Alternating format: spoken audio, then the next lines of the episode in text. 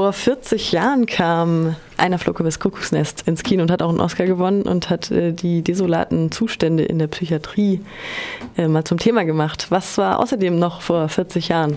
Ja, also die desolaten Zustände in der Psychiatrie, die sind in Deutschland zur ja, Ende der 60er, Anfang der 70er ziemlich Thema geworden. Also da gab es Journalisten, Uwe Heidkamp, der in die Psychiatrien reingegangen ist und dann erschreckende Missstände veröffentlicht hat, hat ein Buch draus gemacht. Es gab Artikel im Stern. Ähm, also da sind dann auch solche Sachen eben in die Öffentlichkeit gelangt, dass da Menschen sich eine Zahnbürste teilen mussten, dass die Schlafsäle ähm, riesig waren, die Leute verwahrt waren. Also ähm, die Geschichte im Nationalsozialismus war damals auch noch nicht aufgearbeitet. Da fingen erste Leute mal an, also aus der Ärzteschaft, sich mit der Geschichte zu beschäftigen, aber in der Öffentlichkeit war das noch gar nicht da. Und aber eben 70, 71 waren die Missstände so eklatant in der Öffentlichkeit auch angekommen, dass dann der Deutsche Bundestag eben die Psychiatrie-Enquete beauftragt hat. Also es hat sich damals 71 die Aktion Psychisch Kranke gegründet und die Deutsche Gesellschaft für soziale Psychiatrie, die eben ähm, ähm, den sogenannten psychisch Kranken, also die haben damals nicht so genannt geschrieben, sondern äh, denen eine menschenwürdige Behandlung eben zukommen lassen wollten. Also die Zustände waren wirklich richtig schlimm.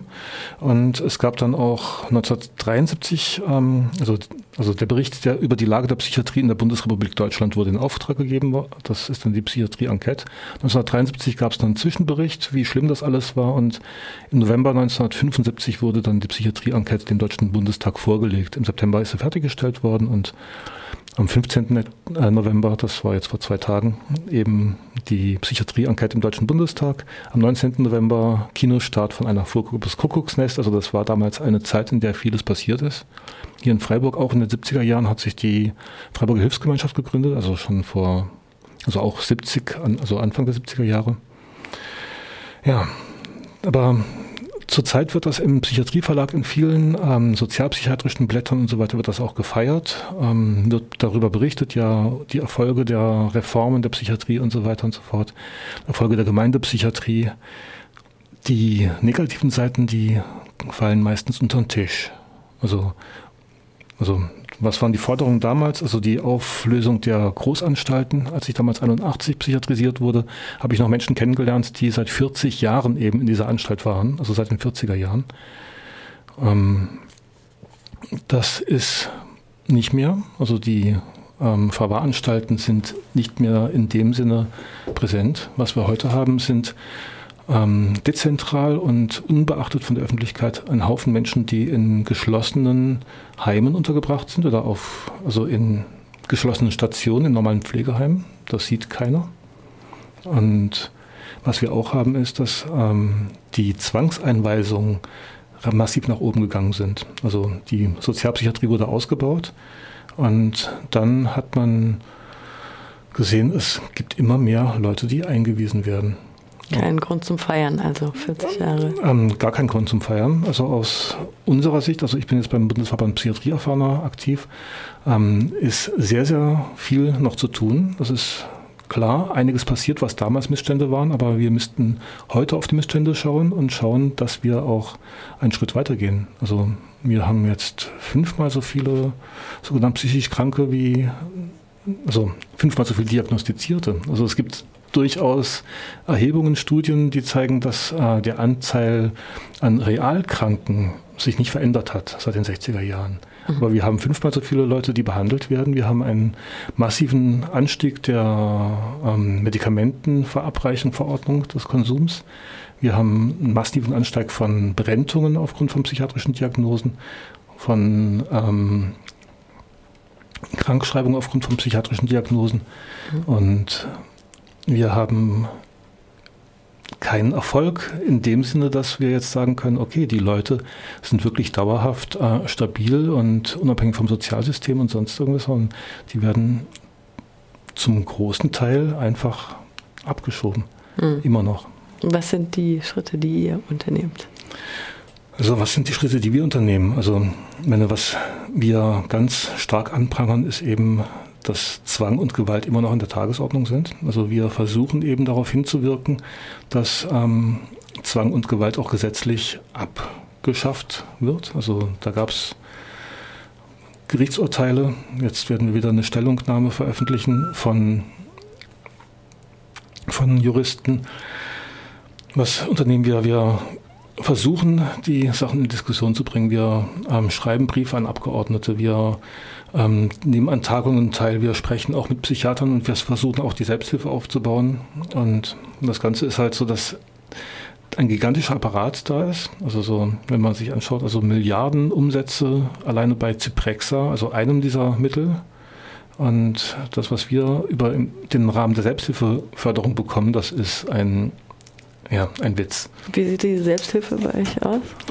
Ähm, also wir sind ein Bundesverband, also ich kann jetzt nicht sagen, was es im Einzelnen gibt. Es gibt Selbsthilfegruppen, es gibt Anlaufstellen in manchen Städten, es gibt ähm, ein Beratungstelefon zum Beispiel, es gibt ähm, eben auch die Möglichkeit, bei Selbsthilfetagen sich fortzubilden, einfach das Know-how in die Hand zu bekommen, selbstbestimmt auch mit dem Arzt zu reden. Also wenn dir immer nur gesagt wird, ja, du musst das nehmen, du bist krank und was weiß ich was, ist das natürlich was anderes, als wenn du von anderer Seite ähm, auch Mut gemacht bekommst, deine Sachen in, also deine Angelegenheit in die eigenen Hände zu nehmen. Und ihr habt auch Alternativen zur Medikation? Ähm, also Alternativen zur Medikation äh, ist jetzt die Frage, wenn ich jetzt ähm, in eine Krise gerate und mir ein Medikament aus dieser Krise raushilft, ähm, mag das ja okay sein. Wenn mir dann erzählt wird, ich solle dieses Medikament mein Leben lang weiternehmen, damit ich nicht wieder in eine Krise gerate, dann ähm, ist das schon bedenklich. Vor allem, wenn ich weiß, dass ähm, die Dauereinnahme 25 bis 32 meiner Lebenszeit kostet, also Jahre im Durchschnitt.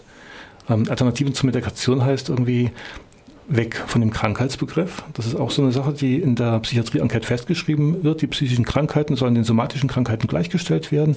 War damals auch gar keine schlechte Intention dahinter, sondern die sollten einfach gleichberechtigt mit den körperlich Kranken ein Recht auf Behandlung haben und so weiter und so fort, nicht nur verwahrt werden. Aber ähm, jetzt haben wir das Problem, dass wir als Eintrittskarte in das Hilfesystem eine Diagnose brauchen, dass wir behandelt werden, statt dass wir einfach mal schauen, wo kommen die Schwierigkeiten her, wie können wir damit umgehen umgehen? Was für Skills, was für ähm, Fähigkeiten können wir erwerben? Und eben die Leute, die keine Diagnose haben, die werden dann von verschiedenen Sachen auch ausgeschlossen. Und mit einer Diagnose werde ich erst dann therapeutisch behandelt, wenn ich auch nach den S3-Leitlinien ein Medikament bekomme. Also so, da ist sehr, sehr, sehr vieles im Argen. Und das können wir auch in fünf Minuten gar nicht alles ähm, hier reinbringen. Ich dachte nur, diese 40 Jahre Psychiatrie-Enquete ist vielleicht ein ähm, Anlass, sich nicht nur zu schauen, was ist in den letzten 40 Jahren erreicht worden, sondern was können wir jetzt ändern und was ist nötig, damit es den Menschen hier in unserer Gemeinschaft besser geht. Willst du noch einen kurzen Ausblick geben? Perspektiven?